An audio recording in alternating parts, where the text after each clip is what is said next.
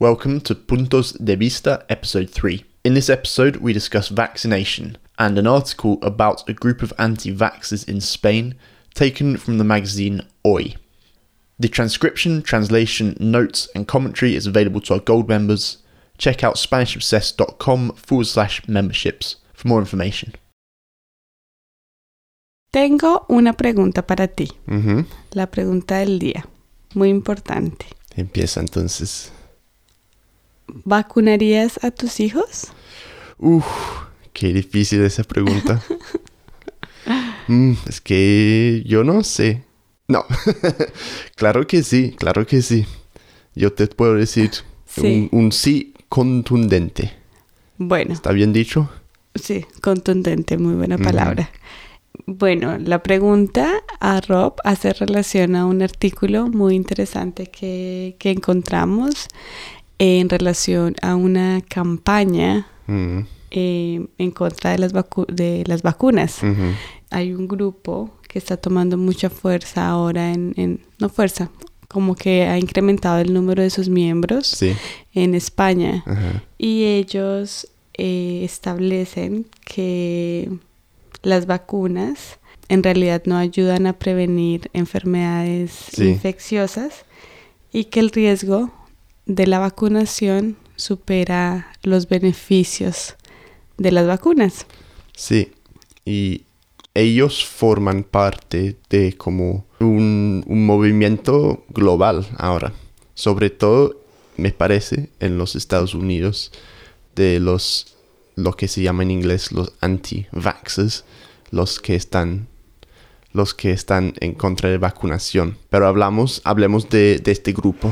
Sí, ¿Qué, este- tienen en, en contra de, de las vacunas y por qué?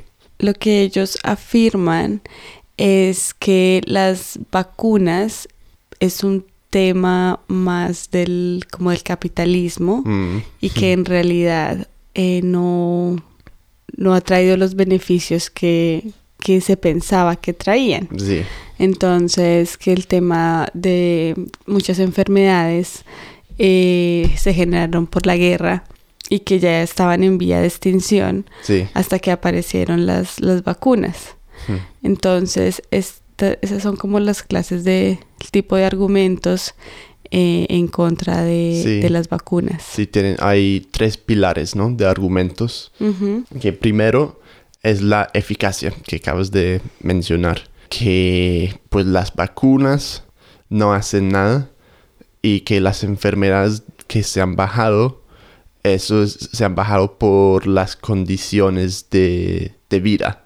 Sí, O sea, esa- esas enfermedades, em, por ejemplo, después de la guerra, la Segunda Guerra Mundial, todo el mundo estaba viviendo en condiciones paupérrimas, buena palabra, Ujú. paupérrimas. paupérrimas, y que ahora, porque esas condiciones se han mejorado, pues no aparecen esas enfermedades. Entonces, hacen el vínculo entre la eficacia de, de la vacuna, o una dura por lo menos, eh, del, del vínculo en- entre la, la vacunación. El vínculo de la vacunación con la erradicación de las enfermedades. Sí. Y asimismo dicen, por ejemplo, que el 75% de las vacunas contra la gripe. Ya, son, son ineficaces. Sí, sí. Y hay que decir también lo más importante que todos los cien- científicos, o la mayoría de los científicos, están en contra de eso. O sea, ellos dicen, y tengo una cita acá, ah, que las vacunas salvan vidas y se estima que ya han salvado más que más de 1.500 millones de ellas en el mundo. Sí, O sea, una cantidad enorme. Sí, entonces vemos que hay dos eh, lados, ¿no? Opuestos. Y, y existe un proyecto, el proyecto para la confianza en las vacunas. Entonces están los dos Sí, haciendo pues sus campañas respectivas. Obviamente más fuerte la de, me parece a mí, y con la que estoy de acuerdo, Mm. en la Sí, campaña en confianza con, con las vacunas. parece que ellos son los que tienen la evidencia. Sí, es decir, esto viene de científicos Sí. de la Organización Mundial de la Salud eh, y, es, y es evidente. Bueno, el segundo pilar es de seguridad, que dicen que las vacunas tienen muchos efectos secundarios. Por ejemplo, no sé, un gripe o una fiebre o dolor. Um, pero, por ejemplo, en los Estados Unidos hay, hay, mucha gente que cree que las vacunas se pueden vincular con el autismo. Que de hecho fue una teoría de un científico inglés que ya ha sido desprobado, desaprobado muchas veces. Pero hay mucha gente que, que, todavía lo cree. Sí. Entonces ellos tienen como esa preocupación. De que sea la causa de las vacunas el síndrome de la, Sí, de otras enfermedades. Pero en contra de eso, tengo una otra, tengo otra citación aquí que dice que es cierto que las vacunas, como cualquier medicamento, pueden producir efectos secundarios, pero en la inmensa mayoría de casos son leves, pasajeros y sin ninguna repercusión, como dolor en el sitio de la inyección o fiebre baja durante uno o dos días. Las vacunas son medicamentos más seguros que muchos de los que usamos en el día a día, pasando unos filtros de seguridad mayores que la media. Entonces, son bien seguros. Eso sí. igual yo creo que ha sido, obviamente para mí, sí es extraño pensar que tengan que inyectarme un líquido, porque es como algo contra, contra lo natural, por, mm. por decirlo así. Pero al mismo tiempo, ya viendo el pasado, historias de pestes que existieron y que morían han muerto cientos de personas, el mismo, la misma historia nos muestra que son necesarias. El tercer pilar em, de dudas que tienen ese grupo es de desinformación, que me parece lo más interesante. Mm. Es como difícil argumentar en su contra. Sí. ¿Sí? Contraargumentar. Contraargumentar. Dicen que no se informa adecuadamente de los efectos secundarios ni de la necesidad actual de una vacunación sistemática. Mm, y también dice que hay unos claros intereses de interrelación entre personas de, de, la industria farmacéutica y la administración, las puertas giratorias. Y eso me parece que muchos de esos grupos tienen creen que como las vacunas son un complot del Estado y del gobierno para hacer, pues no sé, pero como un que negocio. sí, un negocio. Pues la verdad es que siempre se ha dicho que la industria farmacéutica es un gran negocio, pero eh, en todas las industrias. Sí, sí. O sea, no creen eso acerca de la gasolina, por ejemplo. Mm. Que tienes que llenar tu carro porque es parte de un complot.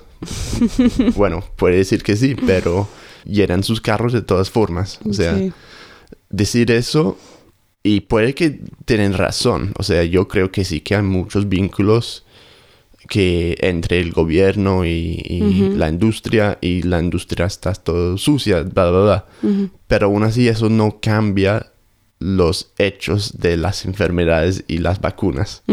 y sí, y las muertes y... Sí. O sea, caso que sucede ahora en Estados Unidos, en Nueva York. Sí, ¿qué pasa ahí? Acerca de que muchas personas están, se han sido contagiadas, contagiadas de sarampión. Sí, hay, hay una epidemia, ¿cómo se dice? Epidemia. Epidemia de sarampión mm. en Nueva York. Mm.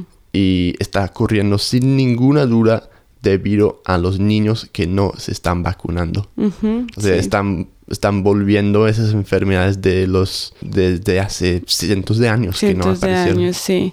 Y como y como parte de este pilar de la desinformación, también leía un artículo de un joven de Estados Unidos, Ethan, no, recuerdo el apellido, pero él decía que tuvo un artículo muy popular en Estados Unidos porque él afirmaba que mm, mis padres son un poco, algo así como mis padres son un poco estúpidos porque no creen en las vacunas. Y su historia, básicamente cuando él creció, la madre nunca puso, decidió no poner las vacunas Mm. por estos mismos argumentos.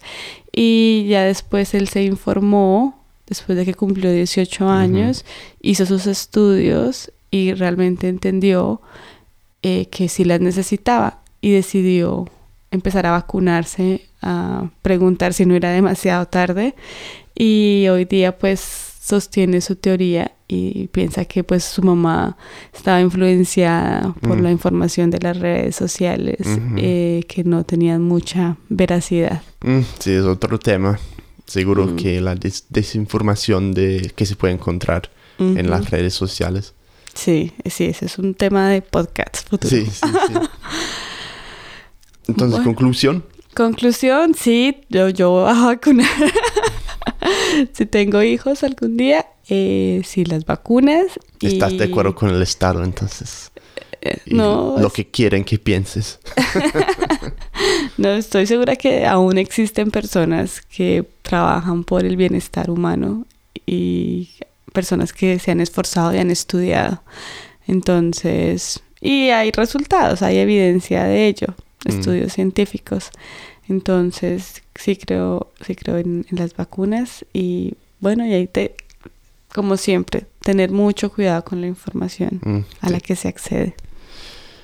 Bueno, vamos a publicar el enlace del artículo, que es bien interesante. Es de una revista, o no sé si es un periódico, que se llama Hoy, de. España.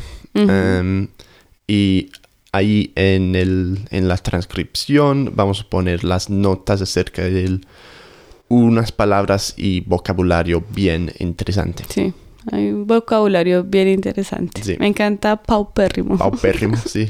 La palabra de- la semana. sí. Bueno, Liz, muchísimas gracias. bueno, a ti. Chao. Chao.